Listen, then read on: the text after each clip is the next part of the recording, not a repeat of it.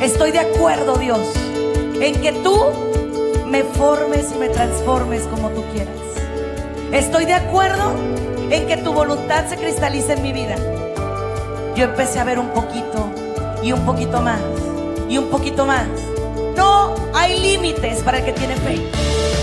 Bienvenidos a su programa, Ojos de Fe, conducido por la psicóloga Sandy Caldera. Estamos totalmente en vivo, transmitiendo desde Tijuana, Baja California, México. Hola, ¿qué tal familia? Muy buenos y santos, santas tardes para todos y cada uno de ustedes. Que Dios los bendiga y los guarde. Hoy vamos a tener un tema muy importante, la educación emocional o la inteligencia emocional, también se le conoce así, que es un tema que ha dado mucho de qué hablar, ha dado mucho eh, que decir y ha dado mucho para libros y para eh, programas en general, ¿no es cierto? Ha dado mucho a la psicología, al coaching, etcétera, etcétera. Y el día de hoy, ¿por qué traerlo a una estación católica como EWTN Radio Católica Mundial? ¿Cuál sería el objetivo? Sería muy importante, básico diría yo, educar el corazón. Educar el corazón de una persona. Es básico que tú te des cuenta de que el corazón humano nació para poder dar amor, dar amor al más necesitado, dar amor al que verdaderamente lo ocupa. Pero la educación emocional no se estudia en un libro. Y yo voy a anexar algo que me parece sumamente importante. Familia Bella, no puedes educar las emociones si antes no adiestras tu espíritu. Y el espíritu solamente se adiestra cuando empiezas a buscar una vida de fe. Yo creo que todos nosotros cuando pedimos dones del Espíritu Santo, en, sobre todo en este tiempo de Pentecostés y así, ¿no? tenemos claro que los dones del Espíritu Santo son la solución a todos los problemas de la vida. Pero, ¿qué pasa cuando me enfoco en el número, es decir, en el 10 perfecto, en la A, en el... Em, en los honores humanamente hablando. Y lo digo porque ahorita muchos de nuestros hijos se graduaron, lo cual felicito. Dios bendiga a nuestros estudiantes.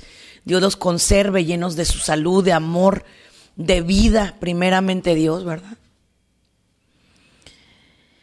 Pero, ¿qué pasa cuando un estudiante quiere ir más allá?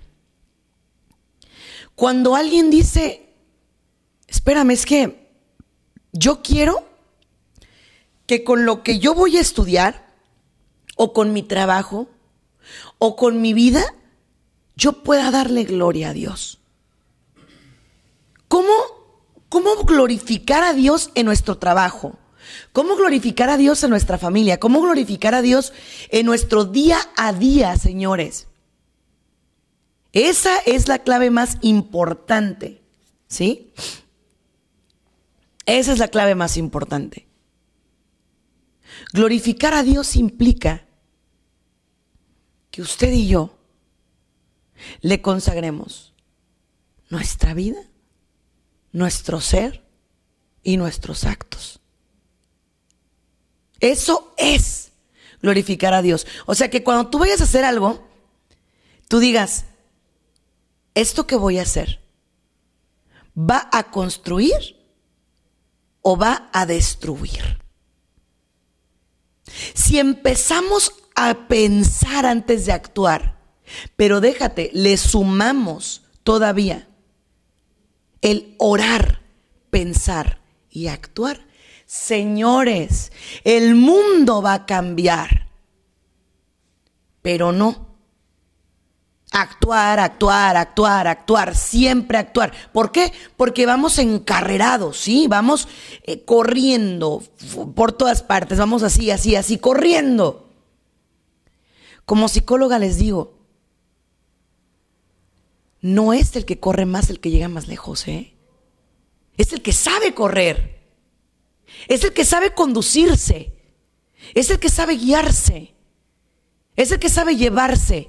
Yo ahorita quiero platicar con ustedes de todo ese bagaje de pseudo educación, donde te enseñan cosas como tú busca tu éxito, que no te preocupe nadie, que no te preocupe nada, que no te... Eso, señores, es una educación hueca, vacía. Sí, vas a tener éxito sin duda alguna, pero ¿a qué precio? Hoy quiero que entendamos lo que es la motivación, pero desde el punto de vista de la fe, desde el punto de vista del amor, desde el punto de vista de Dios, desde el punto de vista del estilo de vida, gente bella. Si nosotros como seres humanos no somos capaces de decir, es que este acto que yo realice va a impactar aquí, acá y más acá, entonces voy a seguir mi vida exactamente igual. Hoy quiero que sea tu momento. El momento en el cual empieza a entender que hay que educar también el corazón de nuestros hijos. Por ejemplo, dos más dos son cuatro, sí, pero si tienes cuatro, dona uno. Sí, es la educación emocional. O sea, de pronto nos educan para ten abundancia, obtén, ahorra, tú, tú, tú. Pero ¿qué crees? Entre más avaro seas, mucho más problemas económicos vas a tener. Porque no permites que Dios bendiga tu vida. No quiero que mi gente católica caiga en manos de vendedores de humo. No quiero. Y por eso tengo este programa aquí en esta bendita estación. Que dicho sea de paso, agradezco a mi Señor porque gracias a su amor, a su poder, a su misericordia y al cariño de todos y cada uno de ustedes. Hemos cumplido cinco años de estar transmitiendo para EWTN de manera ininterrumpida. Le doy gracias a todo el equipo, gracias a Madre Angélica hasta el cielo por esta bendita plataforma, gracias a mi amigo Douglas Archer, a Edgar, a todos los sacerdotes de casa, a toda la gente hermosa y a todos y cada uno de los radioescuchas de este bendito programa con la ayuda de Dios y con la ayuda de ustedes vamos hacia adelante. Esta es mi casa. Esta es la casa que Dios tiene para que podamos transmitir la psicología desde la fe. Y yo me siento honrada por pertenecer a esta bendita casa, a IWTN Radio Católica Mundial. Muy bien. Quiero que en este momento nos pongamos en las manos de Dios, en su divina presencia y en su divino corazón. Quiero arrancar con la oración del día.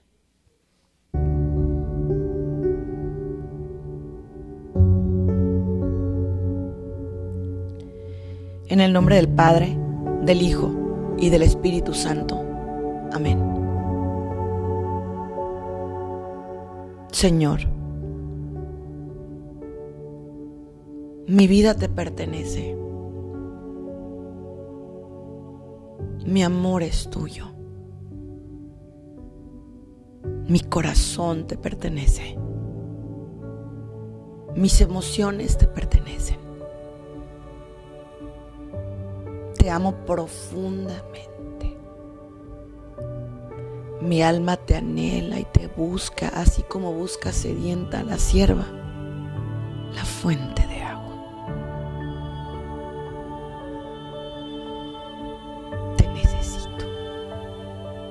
te necesito, te necesito. Dame de tu paz, dame de tu paz, dame de tu paz. Que todo tu amor se cristalice en mi vida hoy y siempre. Y que cada día yo pueda servirte a ti y a mis hermanos. Amén y amén.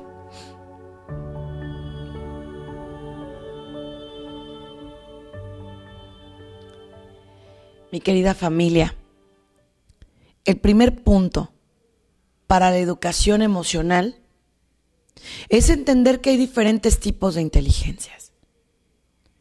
Adler, que fue la persona que propuso los diferentes tipos de inteligencia que existen, decía lo siguiente.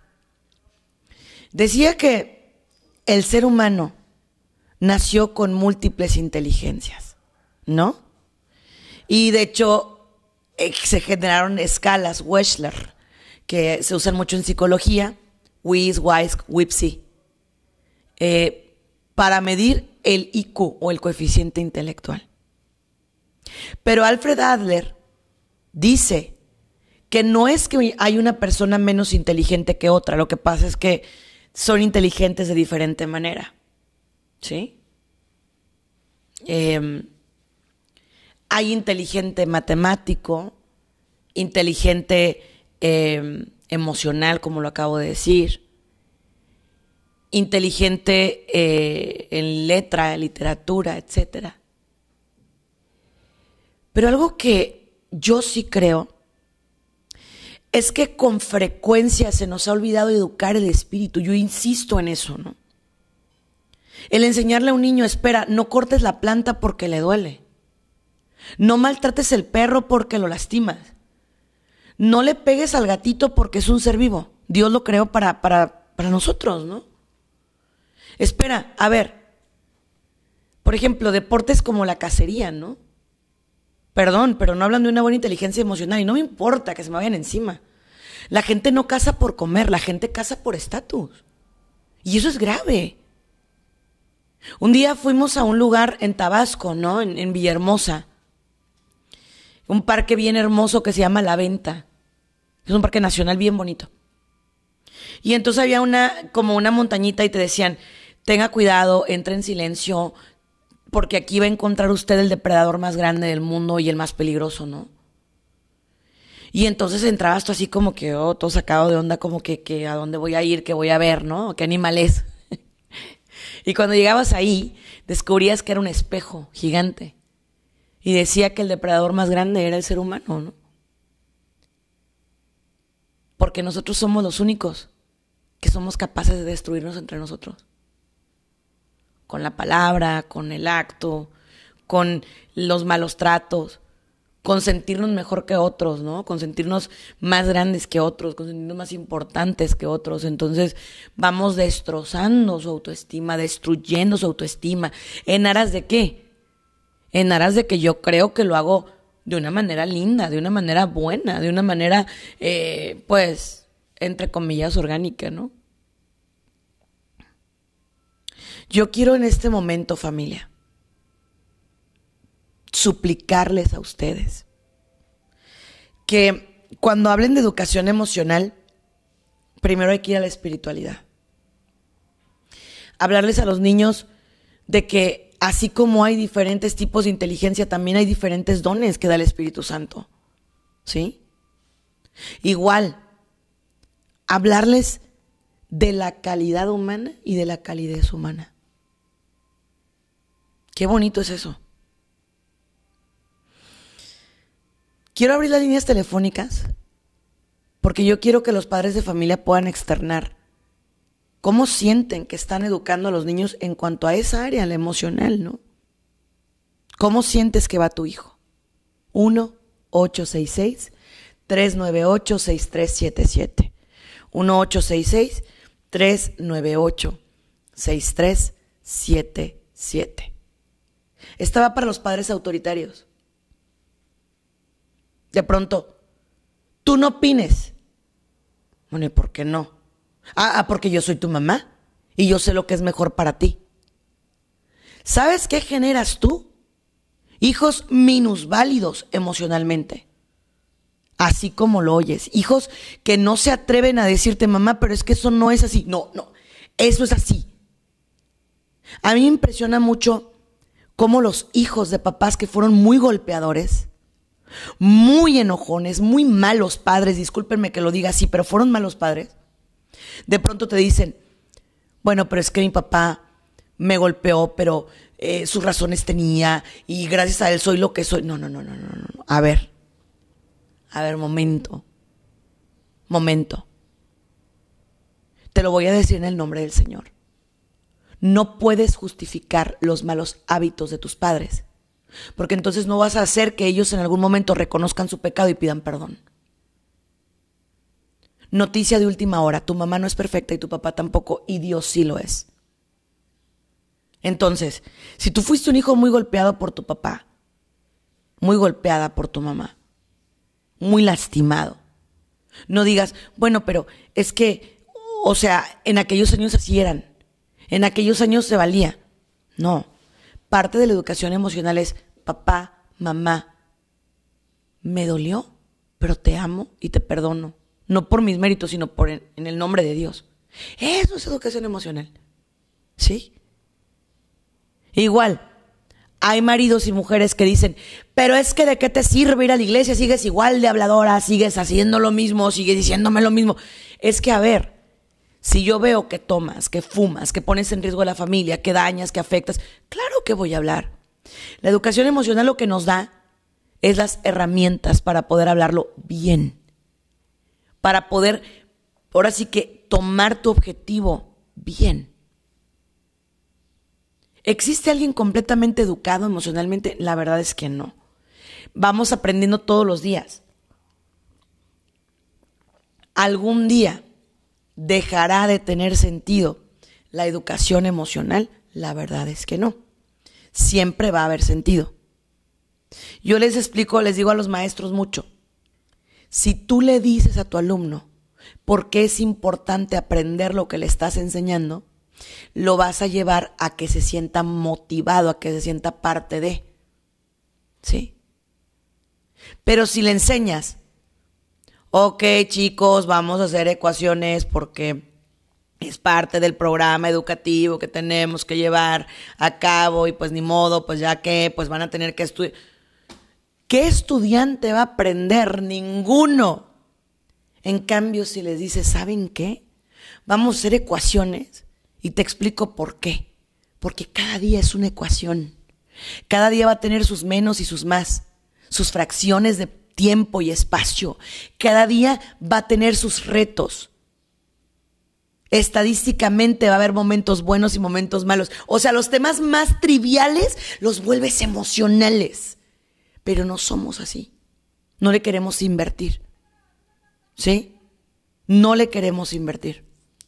Simplemente queremos, ahora sí que va porque va. ¿Sí? Va porque va. Mi gente hermosa, no caigan en vendedores de humo que los hagan perderlo todo. Por ejemplo, un vendedor de humo que te va a decir, mírame a mí.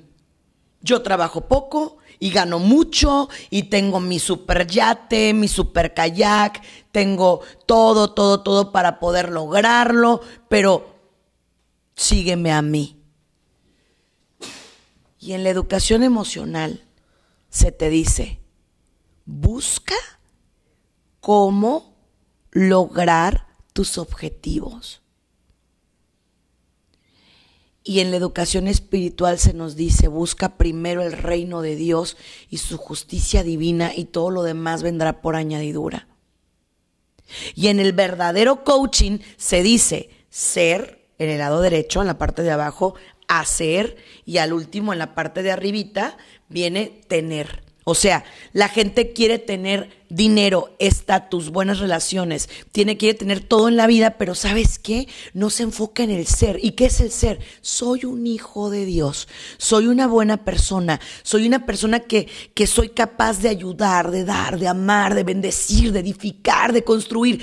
Eso no lo hacemos. La gente quiere tener. No, señor.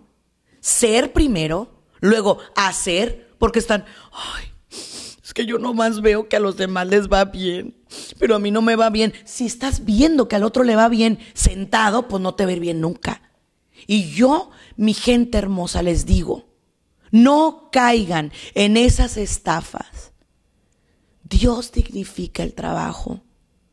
Yo como psicólogo católico jamás te voy a decir, tú salte de tu trabajo y no hagas nada y te va a ir bien porque lo vas a declarar y decretar. ¿Quién eres? ¿Quién crees que eres para ordenarle al universo? ¿De qué demonios hablan? Y lo digo literal, ¿de qué demonios? Porque esos son demonios. Eh, el decirle, yo te ordeno, ay no, es que no lo puedo ni decir, pero yo ordeno al universo, o sea, espérame, tú no eres nadie para ordenarle a ningún universo, porque el universo le pertenece a Dios y punto. ¿Mm? Punto final. Usted no es nadie para ordenarle al universo, usted es alguien para pedir al Señor que haga con usted lo que, lo que Él quiere, no lo que usted quiere. Y siempre que me preguntan, pero ¿cómo tú, siendo coach, no crees en la ley de la atracción? Yo no creo en la ley de la atracción. No creo, no creo y no voy a creer nunca. Yo creo ¿En qué? En la ley de la siembra y la cosecha. Así es la palabra de Dios. O sea, tú siembras algo, amén, lo vas a cosechar. Y vine, esta es la palabra, por sus frutos lo conoceréis. ¿No? Eso sí, pero que usted atraiga y que usted es un imán y que, ¿qué, qué es eso? Vamos con las llamadas. Adelante, cabina. Tenemos a Yolanda desde Dallas. Hola Yoli, ¿cómo estás? Bien, gracias a Dios. Qué bueno, mi amor, bienvenida. Adelante, cuénteme. Este, una pregunta, oiga. Dígame, mi corazón. Este, cuando los hijos pasan mucho maltrato del que usted está hablando ahorita, no golpes, pero malas palabras continuamente cuando ellos dicen, a mí no me importa más, que eso que, que no está bien. Si ellos te dicen, Yoli, qué bueno que me preguntas esto, te mando un abrazo, escúchame por medio de la radio. Si tus hijos te dicen, a mí no me importa más lo que pasé, lo que me dijiste, lo que me maltrataste, puede ser que tengan razón, que no les importe. Pero también la segunda opción puede ser que estén evadiendo. Y la tercera razón es que ya lo sanaron para gloria de Dios. Una pregunta que me hacen repetidamente es, ¿un papá debe pedir disculpas cuando dijo algo ofensivo? Y yo digo en el nombre de Dios que sí. Porque el hecho de que nosotros seamos papás no nos convierte en figuras totalitarias. O sea, no, no todo lo que tú haces es ley, ¿eh? Y no todo lo que tú haces está bien. Ese es el problema, perdón familia, los amo, pero ese es el problema de nuestras sociedades latinas. Deidifican a los padres de familia. Tus papás no son Dios, ¿entiendes? Tus papás son el ejemplo de Dios en la tierra, pero ellos van a tener errores. Ellos van a tener eh, situaciones complicadas. O sea, si tu papá te lastimó, no trates de decir, no, es que no, no pasó, no me lastimó, no, sí te lastimó. Pero en el nombre de Dios, Tú vas a decirle, Señor, déjame ver a mi papá, déjame ver a mi mamá con los ojos que tú lo ves, con los ojos que tú la ves. Pero sí es importante que averigües, Jolie, cuál es la situación de tus hijos. Si es que ellos ya lo sanaron en el nombre de Dios, qué bueno y felicidades y amén. Si es que ellos lo quieren evadir porque de pronto hay personas que dicen, es que yo ya no quiero hablar de eso. Yo ya no. Hay otras personas que dicen, ¿de qué me va a servir? Y como que le ponen un, como aquí en México decimos, un curita, una bandita para tapar la herida, pero toda la ebullición de sangre, todo el cochinero está abajo. Y hay otras que sí ocupan que le digas, mijito, mijita, perdóname. Cometí el error más grande de mi vida. Aguas con las palabras. Había un, niñito que después de adulto platicaba su experiencia. Dice que, que cuando era niño, su abuelita y su mamá le decían, es que tú eres adoptado. Y sí, a ti te dejaron en la basura y te recogimos y no sé qué. Y que ese niño de pronto cuando tenía crisis existenciales, llegaba y le preguntaba a su mamá, ¿de verdad soy adoptado? Es que dime, dime de quién soy hijo, o sea, dime quién me regaló, dime quién.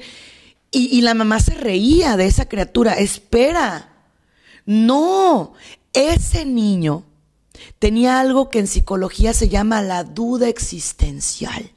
¿Qué quiere decir? Fíjate bien, cuando tú no sabes si tu raíz es sólida o no. Cuando tú no sabes si tu raíz es firme o no. Algo que nutre profunda y realmente a un niño es la conexión, el bonding con sus papás. Es algo vital, es algo muy bello. Entonces, si usted como papá o como mamá, tú eres hijo del de la basura, tú eres hijo del de las verduras, tú, pues tu hijo se lo va a creer porque acuérdate de una cosa. Tu hijo da por hecho que lo que tú le dices es verdad. Si usted le dice a su hijo, eres un triunfador, eres un, eh, una persona que va a lograr lo que se propone, eres alguien maravilloso, eres alguien increíble, tu hijo te cree. Pero si le dices no sirves para nada, mira nada más, qué horror, qué feo, qué mal, qué esto, qué lo... Estás educando, fíjate bien, eso se llaman entrenadores de pulgas. Esas personas que siempre creen que entrenándote adversamente vas a salir adelante y todavía te dicen, es que es para que agarre la onda. No, señor. No, señor. Yo por eso estoy muy en contra del coaching transformacional. Donde llegas a un lugar y te dicen, ¿tú qué basura? ¿Tú qué? A ver, ¿a ti qué? Tú, mira nomás, ¿cómo eres? Mira, mírate, no sirves para nada. A ver si ahora sí sirves, a ver. Cuando a mí me dieron esa clase, yo recuerdo que le dije al maestro, ¿sabe que a mí no me diga eso, eh? A mí no. ¿Qué? Me dijo, ¿te crees mucho? No, no me creo mucho. Soy mucho porque soy una hija de rey. A mí usted no me va a tratar mal. Ni usted ni nadie. Y no es soberbia, señores. Es que si Dios me ama, y me devolvió una dignidad. No hay nadie que pueda ir contra esa dignidad, porque lo que tú no me diste no me lo puedes quitar. Es como, voy al ejemplo, una persona que vive en violencia doméstica, el marido le dice no sirves, no vales, eres fea, eres gorda, no, no, no eres importante, y tú dices es que me destruye mi dignidad. Él no puede destruir tu dignidad si tú no se lo permites.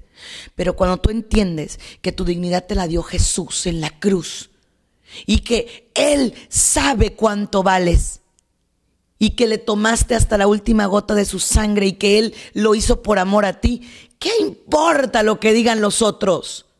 ¿Qué importa? No importa, porque entonces descubres si yo a Dios le parezco bien, si Él me ama, ¿qué importa que tú no me ames? Vamos con las llamadas. Adelante, cabina. Tenemos a Jacqueline de Fort Worth. Hola Jackie, ¿cómo estás? Hola Jacqueline, ¿me escuchas? Hello. Parece que no. Bueno, la perdimos. Llámenos 1866 398 6377. 1866 398 6377. ¿Sabías tú el daño tan tremendo que le haces a un hijo cuando le dices, ¿sabes qué? Tú no eres lo que yo esperaba. ¿Y quién te dijo que tus hijos vienen a cumplir tus sueños? Tus hijos vienen a cumplir el sueño de Dios y los propios sueños. Pero es que ni siquiera cumple los suyos. Bueno, ese ya es una situación entre Dios y Él. Pero ¿Cuántas veces hay hijos que mueren por la aprobación de los padres, esposas que mueren por la aprobación de la pareja, padres que mueren por la aprobación de los, de los eh, hijos y sucesivamente? En cambio, cuando te sientas con Dios y contigo y le dices, Señor, ¿tú qué quieres? ¿Cómo te sirvo, Señor? ¿Cómo? Es una belleza porque empiezas a tener una relación personal con Dios y empiezas a entender tu vida desde otra perspectiva. Ojo con esto. Mucha gente dice, es que cómo has cambiado. Es que cómo, cómo ya últimamente no eres la misma persona. No, porque Dios, fíjate bien, hace nuevas todas las cosas. Y yo le digo, Señor mío, yo no soy una obra terminada. Termíname. Cada día púleme, cada día dale, Señor, tú. Y sí, tu cambio no es para edificar a lo mejor a todo mundo. Va a haber gente que va a decir, ay, es que últimamente. Pero la pregunta es, ¿haces daño a alguien? Si la respuesta es no, síguele. ¿Eres feliz? Sí, síguele. ¿Edificas a los tuyos? Sí, síguele. ¿Construyes? Sí, síguele. ¿Ofendes a Dios? No, síguele. Pero entonces la felicidad es individual, sí, amén, pero se comparte. Cuando tú encuentras el sentido de tu vida, eres capaz de compartirlo. Pero eso sí, yo no puedo obligar a mi marido, a mi mujer, a mi prima, a mi comadre a que sea feliz. Comadre, mira, oye este programa porque es para ti. No, señora, es para usted. ¿Cuánta gente esquiva las pedradas, no? Somos buenos para esquivar las rocas. Ay, mira, le queda perfecto a mi suegra. No, mija, le queda a usted. Me queda a mí. Pero no me gusta que me lo digan. No me encanta que me lo digan. Vamos ahora sí con Jacqueline. Hola, mi querida Jackie, ¿cómo estás? Ah, muy bien, aquí bajo la lluvia. Ay, qué rico, qué bendición. Saluditos, amor. Sí, este, mire, psicóloga, no sé, pero no, ya tenía mucho que no la escuchaba y, es una bendición escucharla ahorita. Ah, en base a lo que hablaba de, de cómo nos lastimamos nosotros a veces a nuestros hijos o, nuestros padres nos, nos lastiman a nosotros, yo no sé si venga el caso, pero tengo un problemita. Mi papá, este, somos cinco hermanas y mi papá, este, nos ha lastimado, nos lastimó mucho de, de, este, mucho a todas. Pero ahorita ellos siguen juntos después de casi 70 años de casados. Viven y entonces ahorita están aquí conmigo y les y mis hermanas están tan lastimadas que que no quieren recibirlos, como que siempre dan un pretexto para que ellos no estén allá con ellas, pero porque ellos ya no se pueden cuidar. Mi papá ya casi tiene 90 años. Entonces, este, como que se echan así la bolita y todo eso, y, a mí mucho, ya, yo con una bendición, yo a veces le pido, le doy gracias a Dios que los tengo aquí, pero a veces me hace un poquito difícil por los gastos y porque se me hace un poquito, mm, no sé cómo decirle que, pues es que responsabilidad de todas, ¿no? Y no sé cómo a, a a, afrontar ese tema, cómo, cómo decirles que están mal o, cómo este decirles que, que necesitamos todo estar que, ya necesitan ayuda ya no crítica sí sí, sí me, me como es correcto. pero también aquí mira ahí te va. Se ocupa una terapia familiar. Y aun cuando tus papás vayan a cumplir ya casi 90 años de vida y 70 de casados si necesitas decirles, papi, mami, miren, necesitan pedirles disculpas a mis hermanas. Y si tus papás no lo quieren hacer, entonces tú, hija, lo que vas a hacer y lo que vamos a hacer o con tu terapeuta familiar es lo siguiente, decirles, no, si no los quieren perdonar por ellos, háganlo por ustedes. Miren, y esto va para todos los hijos, ya que escúchame por la radio, te mando un beso, te quiero mucho. Si no perdonamos a nuestros papás porque ellos se arrepienten, entonces hay que perdonarlos por nosotros mismos. ¿Por qué? Porque cuando tú creces en odio hacia tus padres, cuando tú creces en, en rencor hacia ellos, ¿qué es lo que termina pasando? Fíjate bien, no puedes levantar tu autoestima porque hay un rechazo hacia tus raíces. ¿Sí me explico? Hay un rechazo hacia lo que tú eres porque tú vienes de ese árbol. Entonces, mira, lo que se hace en una terapia familiar es, a lo mejor al principio no se los van a llevar a sus casas, porque como tú dices, están tan lastimadas que dicen, Ah, o sea, tú nos dañaste, papá, tú nos hiciste mil cosas cuando éramos niñas, ahora porque tú ya estás viejito, porque tú ya estás viejita, mamá, entonces yo tengo que ahora sí cuidarte, protegerte, amarte. ¿Por qué? Bueno, lo que se hace en la terapia familiar es empezar a inducirlas. Por ejemplo, ok, al principio no se, no se las llevan a su casa, no se los llevan a su casa, pero empiezan a visitarlos, empiezan a visitarlos poco a poquito. Luego haces que los empiecen a sacar. Digo, ahorita con pandemia es un poquito complicado, pero aunque sea el parquecito, aunque sea por ahí. Y lo tercero, entonces empiezas a que se las lleven a su casa por ratitos. Pero ojo, a ver, aquí hay un tema muy sensible. De pronto las personas mayores estilan mucho esto. Yo no voy a cambiar ya, ¿eh? O sea, acostúmbrate porque este voy a ser yo de ahora en adelante. A ver, a ver, a ver. No. Mientras que usted esté con vida, usted puede cambiar. Porque entonces está anulando el proceso que Dios puede hacer en su vida. Yo tengo pacientes este, de 80, 85 años y todavía me dicen, no me quiero morir sin saldar mis deudas con mis hijos. Y deudas emocionales me refiero, ¿no? O sea, gente que sabe que tiene que hacer algo para poder saldar esas deudas emocionales que tienen con los hijos. Entonces, mucha gente viene y me dice, es que mi mamá me dice, pues así soy y si ya sabías cómo era, pues ¿por qué no me aguantas? No. No, señores. Amamos el hecho de que Dios nos deje a nuestros abuelitos, a nuestros padres con vida. Y sí, probablemente ellos no van a cambiar, pero tú sí tienes que ubicar ciertas cosas. Una vez una mamá hacía llorar a su hijo, ¿no? Porque se le daba la gana, porque no quiero comer y no sé qué, y, ah, y, así, o sea, grosera, porque eres grosera. No tienes que ser grosera, no. Pues es que es mi hijo. ¿Qué tiene? No sea grosera. Pórtese bien. No importa que. Es que ya estoy viejita. Por lo mismo, pórtese bonita. Cuando somos niños, ¿qué decimos? Pórtate bien, sé bueno, sé lindo, diga por favor, diga gracias, ¿no?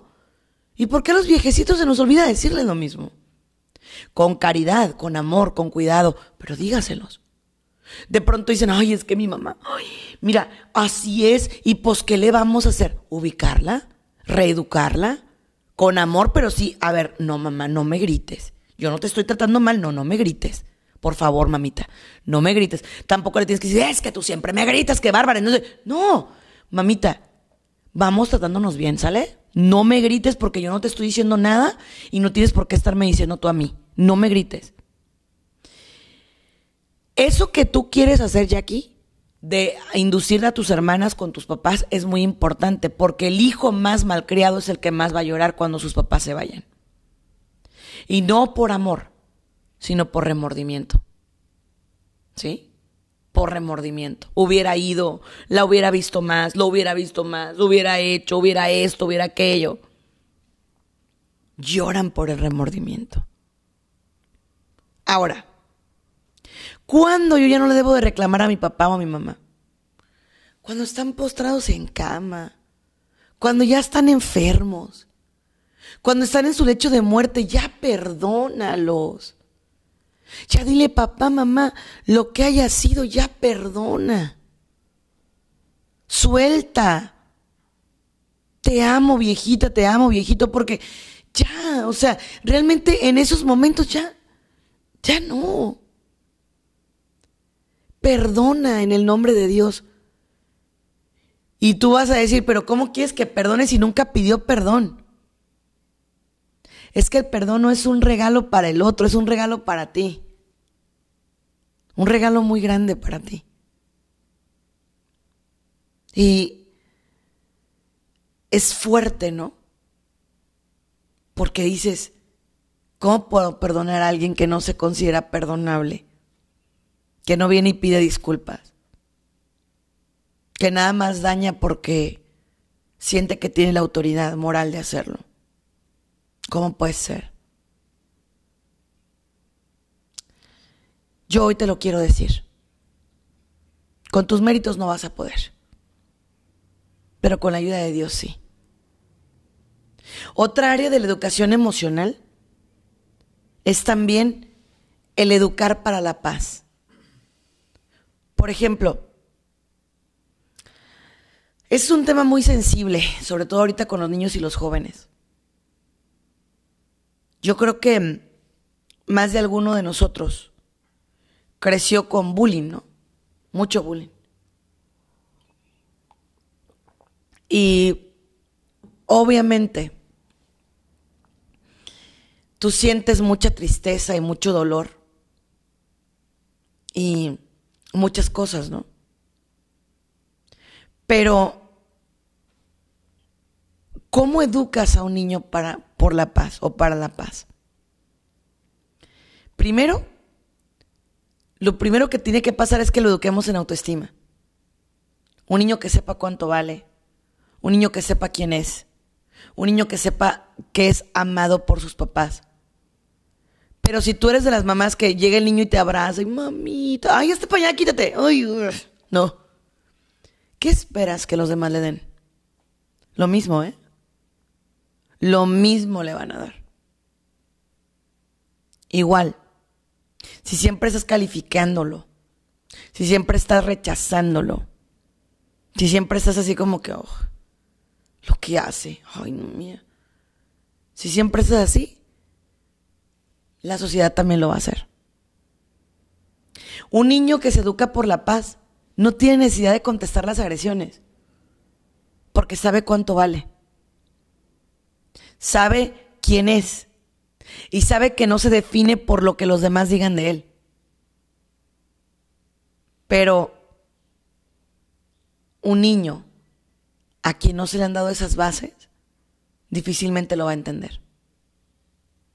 Si tú le enseñas a tu hijo que en todo el mundo, para gloria de Dios, no hay nadie como él, no vas a crear un borrego, vas a crear un líder. Porque tu hijo entiende que no tiene que vivir imitando, tiene que vivir siendo. Y eso es muy importante. Pero para eso ocupamos papás y mamás que entiendan el verdadero sentido de ser papás. Otra, entonces, ¿quieres decir, Sandy, que educando por la paz, mi hijo no se va a defender? Sí, sí se va a defender, pero de manera asertiva. Va a saber poner límites. No va a ocupar pelear a golpes. O sea, es, es, es una estrategia muy importante. Muy importante. ¿Qué se ocupa para que las escuelas les den educación emocional a los niños? Primero que los niños sean educados en la casa. Ay, Sandy, que yo lo mando a una escuela católica para que le den valores. Ah, y, o sea, ¿y en tu familia no? Yo por eso, fíjate, quiero que mi hijo tome terapia contigo, porque así tú le puedes ayudar a que sepa que Dios lo ama y tú no se lo puedes decir. Claro que yo se lo voy a decir, pero tú eres la persona más importante para tu hijo. Tú eres el ser humano al que tu hijo ve como un punto de referencia. Yo te puedo apoyar, pero tú eres muy importante para tu hijo. Mucho. Siguiente. Tú. Y solamente tú eres la persona que puede darle muestras a tu hijo de resiliencia. O sea, a ver, vamos a suponer que tu hijo se cae. Hay dos tipos de papás y yo quiero crear un tercero. Pero hay dos tipos de papás. El que le dice, ¿qué te pasó? A ver, no te pasó nada, levántate, sacúdete, ya está. No te pasó nada, no seas llorón, órale, levántate. Que tampoco es la mejor opción, ¿eh? Pero también está el otro que, ay, mi amor, ¿qué te pasó? A ver, yo te levanto, yo te... Yo No. En cambio está el otro papá que se acerca, lo mira, lo abraza y le dice, mi amor, ¿estás bien? Sí. Ok. vamos a sacudirte las rodillas. Quiero que sepas que eres un guerrero porque estuvo fuerte el golpe, ¿eh? Y todavía puedes seguir jugando. Me da mucho orgullo. Te amo. Ese niño se va a ir así a jugar. Ahora, no todos los niños son iguales. No porque tú le des todo esto que yo te estoy diciendo quiere decir que te va a dar el resultado que tú quieres. No. Hay niños que son de más lento proceso. Pero no es que sean menos inteligentes, ¿eh? No, no es así. Y lo siguiente, no todos los niños tienen la misma capacidad de entender lo que les estás diciendo. Por ejemplo, hay niños que tú le dices, mi amor, tú vales mucho. No te entienden eso. Tienes que hacérselo sentir. Cuando te habla, ponle atención. Pero estás, mande, sí, sí, sí, ajá, sí. ¿Qué, qué pasó? ¿Qué? ¿Qué, qué, qué quieres? ¿Sabes qué estás enseñando? Tú no vales, tú no importas. Y luego dices, pero es que todo lo que hago lo hago por mis hijos. ¿Sabes que Lenin, un, em, un psiquiatra, eh, me no recuerdo si es americano o inglés, pero él hablaba de una comunicación que se llamaba doble vincular. Y la comunicación doble vincular era una teoría que él sacó de que decía que la comunicación doble vincular volvía a las personas esquizofrénicas. Entonces, Lenin decía que te tenías que poner de acuerdo con lo que le decías a tu hijo y el rostro que tenías o tu lenguaje corporal. Porque si no, lo disocias. Es que te quiero mucho. No, no, yo. Obviamente nadie te quiere como yo, no. Bueno, díselo tu cara. Porque me lo estás diciendo con palabras, pero tus hechos no. Igual, me parto el lomo para que tengas lo que tienes y tú que no me lo agradeces. O sea, a ver, a ver, señores, ¿dónde está el mérito de decir, te doy todo lo que... Pues es que somos papás, bienvenidos. O sea, no tenemos que facturarles, pues. ¿Sí queda claro? No va por ahí. Si vas a dar algo, dalo y ya. No lo cantes, no lo saques. Dalo, entrégalo, punto, ya, ya, ya lo diste. Dice la palabra de Dios que no sepa tu mano derecha lo que hace tu izquierda.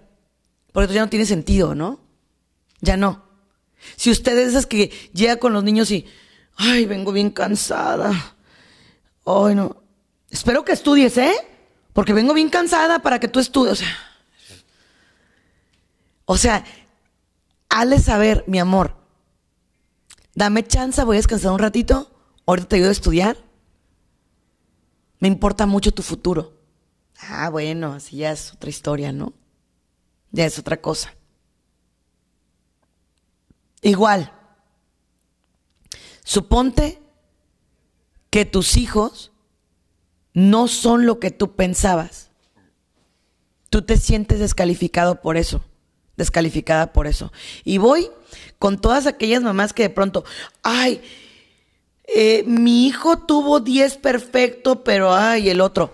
No, no los compare. Cada uno es diferente y cada persona y cada niño y cada joven tiene diferentes herramientas de vida. Miren esto con lo que quiero ir cerrando el programa. El próximo voy a traer el programa completo sobre eso de la ley del espejo, pero dice la psicología que los padres para un niño somos como un espejo. Pero cuando un niño se mira en un espejo roto, el niño no sabe que el espejo es el que está roto. El niño piensa que él es el que está roto. Un bebé se mira en el espejo roto y un bebé piensa que él tiene la carita rota, que tiene las líneas así rotas, ¿no? Si tú eres el espejo de tus hijos y estás roto por dentro, es tu obligación sanar tus heridas. Porque si no, tus hijos están viéndose en un espejo roto. Es fuerte, pero es muy real. Muy real. Quiero que a partir de hoy, cada que vayamos a hacer o a decir algo, lo oremos, lo pensemos y lo trabajemos. Acuérdese, órelo, piénselo y actúe. Piense, esta palabra que va a salir de mi boca, ¿cómo va a impactar a esta persona? ¿Cómo? No porque yo tengo ganas de escupirla, quiere decir que, tengo, que tengo el derecho de hacerlo. ¿eh? No, no. Jesús mismo nos dio ejemplos de educación emocional. Mira, cuando Herodes quería que convirtiera el agua en vino y Jesús no lo hizo, porque no tenía que dar pruebas de eso, ¿no? Y entonces lo abofetean y Jesús voltea y le dice, ¿por qué me pegas? No nos enseñó a, ay, agáchate. No, señores. Si le pregunto es que, ¿por qué me pegas? ¿Sí? ¿Por qué me pegas? Yo a mis niños, cuando les trabajo inteligencia emocional, les digo, obedece siempre a tus papás.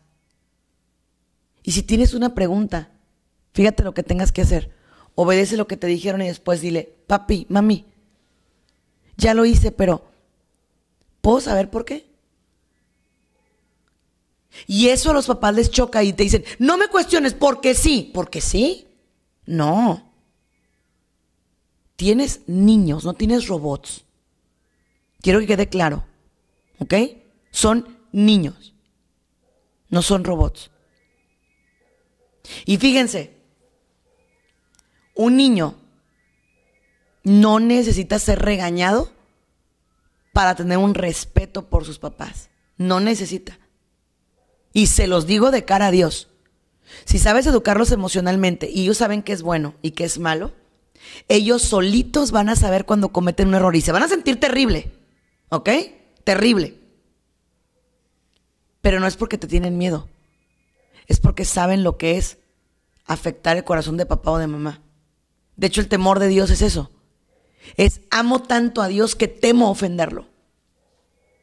¿Sí? Dios no te regaña, Dios no me regaña. Dios no te castiga, a diferencia de lo que te han enseñado, es una mentira. Dios no castiga a nadie, te castigas tú. Te castigan tus actos, te castigan tus mentiras, te castigan tus palabras, te castigan todo lo que tú haces y yo hago. Eso nos castiga. Dios no castiga a nadie. Nosotros somos quienes hacemos las cosas mal y después andamos ahí llorando los actos, ¿no? Dios no castiga a nadie. Son nuestras acciones las que nos llevan a castigarnos. Quiero que sepas que voy a orar mucho por ti. Quiero invitarte a que me sigas en todas mis redes sociales. Estoy como Sandy Caldera, Sandy es con Y, Caldera es con C, Sandy Caldera. Todos los días hubo contenido gratuito para ti. Todos los días. Edúcate en la fe, en la palabra de Dios, en el amor. ¿Y qué crees? Lo intelectual vendrá solo. Porque si eres inteligente para las cosas del corazón, el corazón educará poco a poco tu razón. Muchas gracias familia, los amo mucho. Soy Sandy Caldera y si Dios nos da vida, los escucho la próxima semana. Bendiciones. Gracias por habernos acompañado en uno más de nuestros programas. Esperamos contar contigo para la próxima. Contáctanos a través de nuestras redes sociales, Facebook, Twitter e Instagram, bajo el nombre de Sandy Caldera. O escríbenos a sandycaldera.hotmail.com. Contáctanos desde los Estados Unidos al 619 451 7037 y 619-816-2333. Si te comunicas desde México u otro país, nuestro número es 52 664 630 8322. Muchas gracias.